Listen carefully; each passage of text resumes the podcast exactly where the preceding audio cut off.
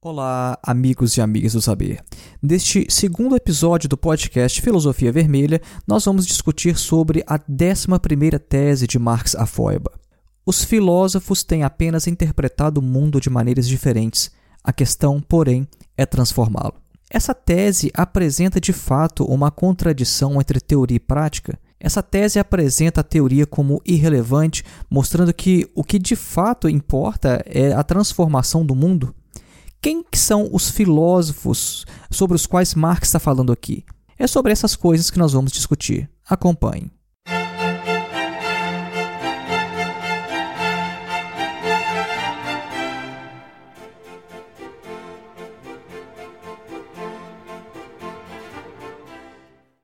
As teses da Feuerbach são um dos mais conhecidos, concisos e também obscuros textos de Marx eles são comparáveis aos fragmentos dos filósofos pré-socráticos. Né? Quando a gente estuda a filosofia grega, a gente percebe que não tem eh, textos completos desses filósofos. Né? Geralmente são apenas citações que sobreviveram em outros documentos, em outras obras, em outros livros de outros filósofos. Então é extremamente complicado estudar os filósofos pré-socráticos por isso, porque não há textos. E uma coisa semelhante acontece com as teses de Marx a Feuerbach. É, embora Marx tenha nos deixado obras completas, quando a gente vai para essas suas teses de maneira independente, a gente percebe uma grande dificuldade em entender algumas de suas passagens. E essa décima primeira tese, ela apresenta uma dificuldade também é, em especial, é, porque ela faz uma generalização sobre os filósofos, né? ou seja, os filósofos eles apenas teriam interpretado o mundo, e coloca aparentemente uma contradição entre teoria e prática. A questão é que quando a gente usa uma adversativa numa frase, é, a psicanálise nos ensina que em uma escuta analítica, apenas aquilo que vem depois do mas, porém, contudo, todavia, de fato tem relevância psíquica. Aquilo que vem antes deve ser descartado. Então, seria esse o caso aqui, quando Marx está falando aqui uh, a questão, porém, é transformá-lo. Ou seja, os filósofos têm interpretado o mundo. A questão, porém, é transformá-lo. Ou seja, o que importa é a transformação do mundo, não interpretar o mundo. Né? Então, uh, vamos examinar mais de perto essa décima primeira tese. Uma comparação interessante que a gente pode fazer aqui é que as duas primeiras palavras dessa tese são os filósofos. Isso aí é diferente uh, da primeira tese, onde o Marx ele fala o materialismo até então. Na décima primeira, Marx fala de os filósofos, mas na primeira tese ele não fala de filosofia ou não fala de todos os materialistas. Nós encontramos a primeira dificuldade com essa afirmação quando a gente olha para a história da filosofia e percebe que vários filósofos fizeram muito mais do que apenas interpretar o mundo. Vários deles apresentaram uma proposta de uma sociedade ideal, embora eles não tivessem os meios para efetivá-la, embora eles não tivessem uma conexão, uma unidade dialética entre teoria e prática. A gente pode citar como exemplo uh, o próprio Platão. Platão escreveu uma obra chamada A República, na qual ele desenvolve uma sociedade ideal essa sociedade ideal, ela seria uma forma de espelho ou corresponderia à divisão que Platão via na alma humana em três partes. E Platão, ele de fato até tentou influenciar alguns políticos de sua época para que essa sociedade de fato fosse testada, né? E ele não conseguiu. A gente tem o Thomas More, né, bem mais para frente ali já no período ali do Renascimento. Thomas More escreveu uma obra chamada Utopia, na qual ele descreve uma ilha que tem uma forma de organização comunista, né, e ele dá muitos detalhes sobre como deveria ser as coisas nessa ilha.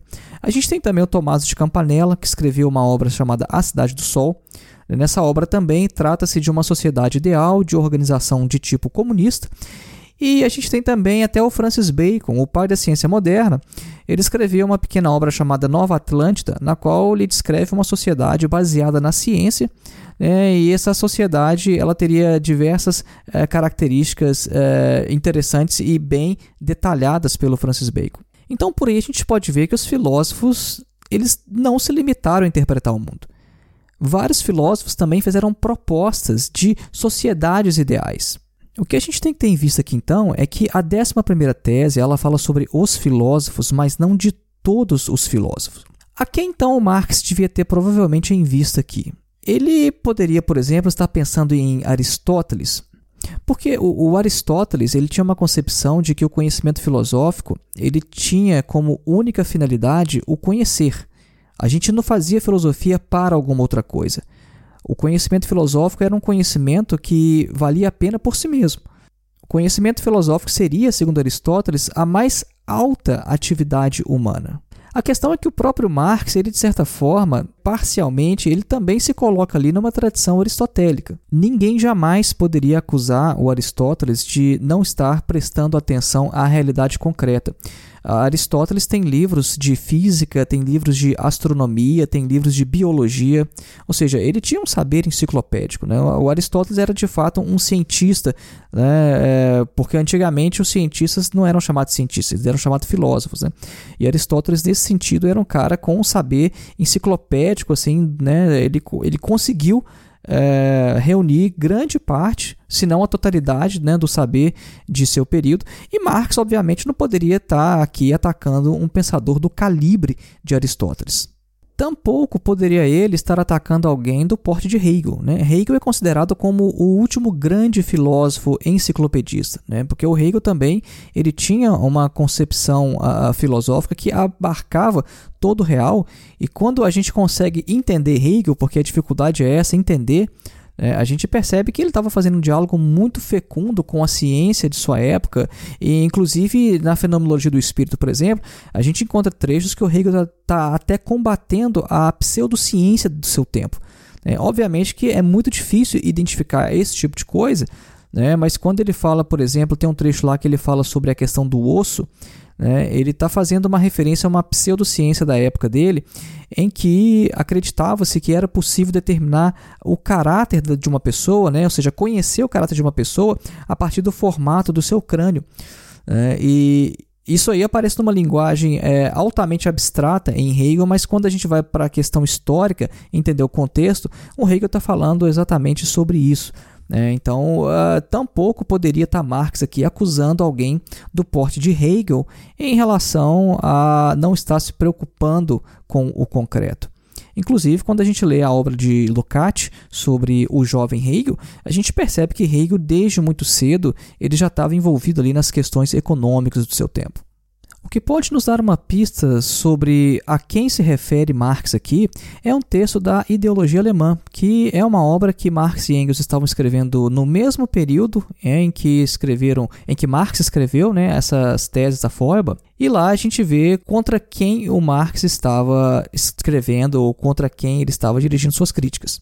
Na ideologia alemã, o Marx fala que deveria se deixar a filosofia de lado, e ele coloca entre parênteses, principalmente essa, né, ou mesmo essa dos jovens hegelianos, e o homem tem que ir para o estudo da realidade. E mais para frente ele vai citar o nome do Stirner, que era um filósofo neo-hegeliano da época, contra quem Marx escreveu grande parte né, dos seus textos. E no final ele ainda faz uma comparação, né? Ele fala que a filosofia e o estudo da realidade, eles são semelhantes, né, ou têm uma relação semelhante à masturbação e o sexo. A questão é que Marx jamais poderia ter falado isso sobre pensadores como Aristóteles e Hegel. Então, ou seja, os filósofos, né, que Marx fala na 11, os filósofos têm apenas interpretado o mundo de diferentes maneiras. Esses os filósofos não podem ser todos os filósofos, eles não podem ser os filósofos uh, utópicos, né, como a gente citou inicialmente, como Platão, Thomas More, Tommaso de Campanella, uh, Francis Bacon, entre outros, e tampouco podem ser filósofos do calibre de Aristóteles e Hegel. Marx e Engels às vezes tinham essa mania de fazer generalizações, né? mas a gente tem que levar em consideração que, embora generalizações tornem mais fácil a gente compreender certos conceitos, certas ideias, é, elas são, talvez na maioria dos casos, equivocadas. Um outro exemplo de generalização equivocada que Marx fez juntamente com Engels está no Manifesto do Partido Comunista. Lá eles falam que a história de todas as sociedades até hoje é a história da luta de classe. O próprio Engels corrigiu essa afirmação em um prefácio ao Manifesto do Partido Comunista, dizendo que eles queriam dizer, na verdade, a história escrita de todas as sociedades. Né? O Engels percebeu isso depois porque eles continuaram desenvolvendo pesquisas, né, principalmente com a antropologia de Morgan, mas o Engels afirmava que o manifesto era um documento histórico que eles já não tinham direito de alterá-lo. Né? Então, o texto ficou assim, a história de todas as sociedades, mas o Engels depois reconheceu que não é de todas, é a história escrita, porque havia diversas sociedades que tinham uma forma de organização comunista, que não eram sociedades divididas em classes. Então, esse é o primeiro ponto. Né? Os filósofos não são todos os filósofos, são um tipo específico de filósofos contra quem Marx dirige a sua crítica. Um segundo ponto importante para se chamar atenção aqui é em relação às diferenças de redação entre Marx e Engels.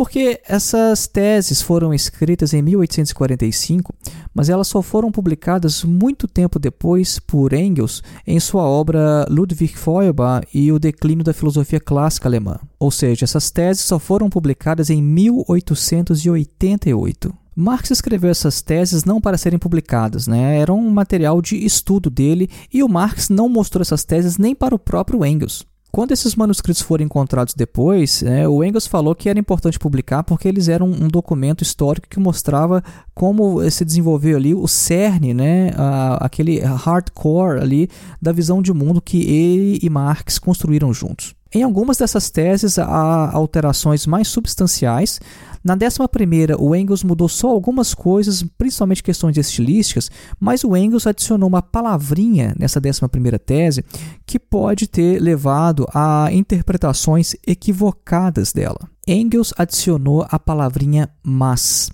Né? Na versão de Marx, a gente lê o seguinte: eu vou ler aqui em alemão. Die Philosophen haben die Welt nur verschieden interpretiert. Es kommt darauf an, sie zu verändern. Agora eu vou ler a versão de Engels. Preste atenção que tem uma palavrinha a mais. Die Philosophen haben die Welt nur verschieden interpretiert. Es kommt aber darauf an, sie zu verändern. Vocês perceberam que eu dei uma pausa e adicionei a palavra aber, a palavra em alemão para mas, porém. Um outro detalhe que Engels também alterou foi trocar uma vírgula por um ponto e vírgula. O filósofo marxista Ernest Bloch, em sua obra O Princípio Esperança, fez uma análise dessas 11 teses e lá ele afirma que o Engels introduziu uma oposição que antes não estava lá. E o Bloch faz essa afirmação baseado na interpretação das outras teses.